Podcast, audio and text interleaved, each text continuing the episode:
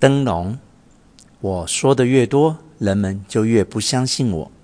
我所见到的每一个人，无不对我满怀戒心。即使我只是出于怀念之情去探访，他们也会用“你来干什么”的眼神迎接我，让我很难堪。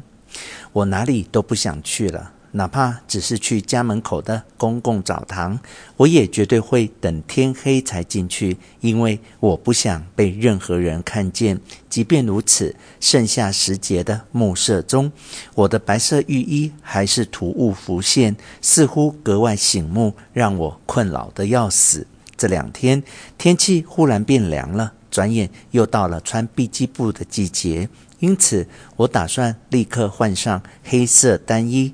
如果维持这个窘况，任由秋去冬来又一春，直到夏天再度来临，不得不再次穿上白底浴衣，那未免太悲惨了。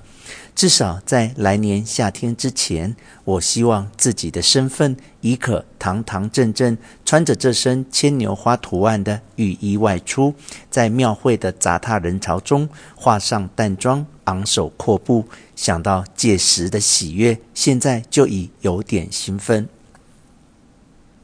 我偷了东西，这我不否认，但我不认为自己是对的。但是，不，我必须先声明。我敢对天发誓，我不会求人，肯相信我的人自然会相信。我生于贫穷的木屐店，但好歹也是家中的独生女。昨晚我坐在厨房切葱，忽然我家后面的野地传来小孩子悲切哭喊姐姐的声音。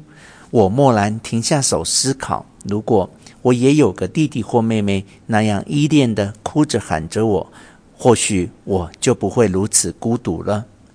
这么一想，被葱汁刺痛的眼睛霎时涌出热泪，用手背去抹眼泪，反而更被葱味刺激，眼泪滚滚落下，叫我不知该如何是好。那个任性的姑娘终于开始发花痴了。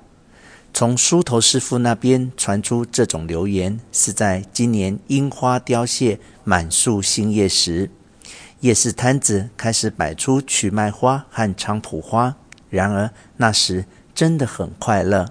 水野先生天一黑就会来接我，而我打从天还没黑就已换上和服，也化好了妆，一次又一次在家门口进进出出。附近邻人看到这样的我，指指点点，交头接耳，笑着说：“看吧，木屐店的性子又开始发花痴了。”但后来我才渐渐发现他们的议论。我的父母或许隐约早有察觉，只是他们什么也说不出口。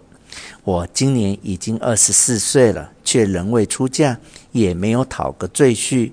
这固然是因为我家太穷，但我母亲本为此地颇有势力的地主老爷的小妾，与我父亲暗通款曲后，不顾地主老爷的恩情，私奔到我父亲家，不久便生下我。我的五官轮廓既不像地主老爷，也不像我父亲，这让他们更加不见容于社会。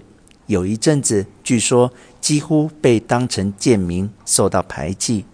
这种家庭的女儿乏人问津，想必也是理所当然。不过，以我这种相貌，即使生于有钱的贵族家庭，说不定还是一样注定嫁不出去。可我并不恨我的父亲，当然也不恨母亲。我是父亲的亲生孩子。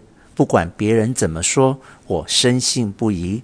我的父母非常疼爱我，我也很体谅双亲。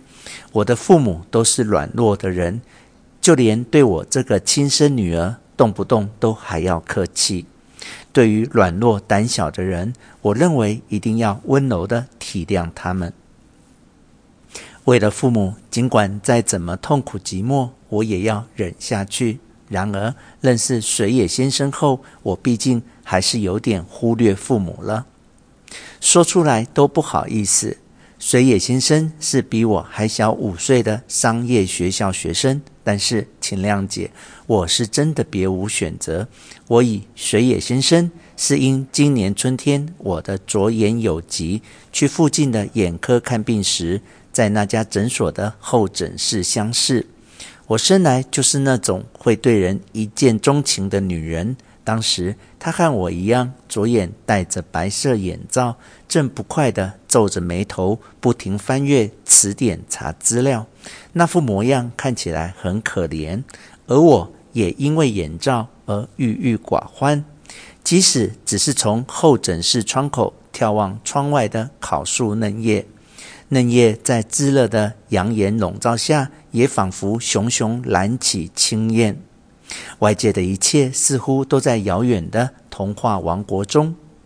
水野先生的脸孔之所以如此俊美高贵、不似人间，想必也是因为我的眼罩施加了魔法。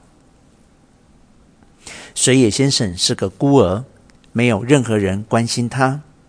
他家本来是颇具规模的药材批发行，母亲在他襁褓时就过世。父亲也于他十二岁时死去，之后家业难以维持，两个哥哥和一个姐姐都被远亲各自收养。身为老幺的水野先生就由店里的掌柜养活。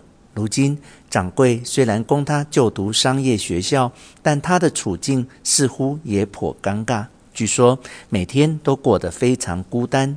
他自己也曾不胜感慨地说：“唯有和我一起散步的时候最快乐。”他在日常生活方面似乎也手头拮据，多有不便。今年夏天，他说已和朋友相约去海边游泳，可看他看起来一点也不兴奋，反而垂头丧气。因此那晚我偷窃了，我偷了一条男用泳裤。我偷偷走入在本地生意做得最大的大丸商店，假装对着女用便服东挑西选，趁机悄悄抓了一件身后的黑色泳裤夹在腋下，静静走出商店。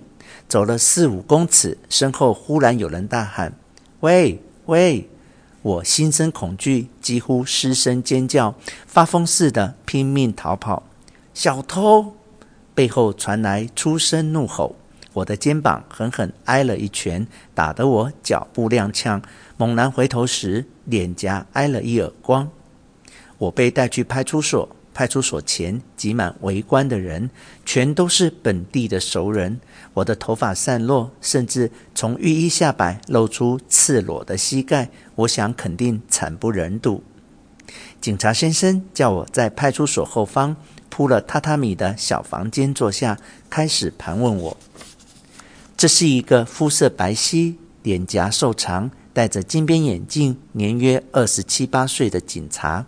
按照程序询问我的姓名、住址及年龄，一一写在本子上后，他忽然不怀好意地冷笑。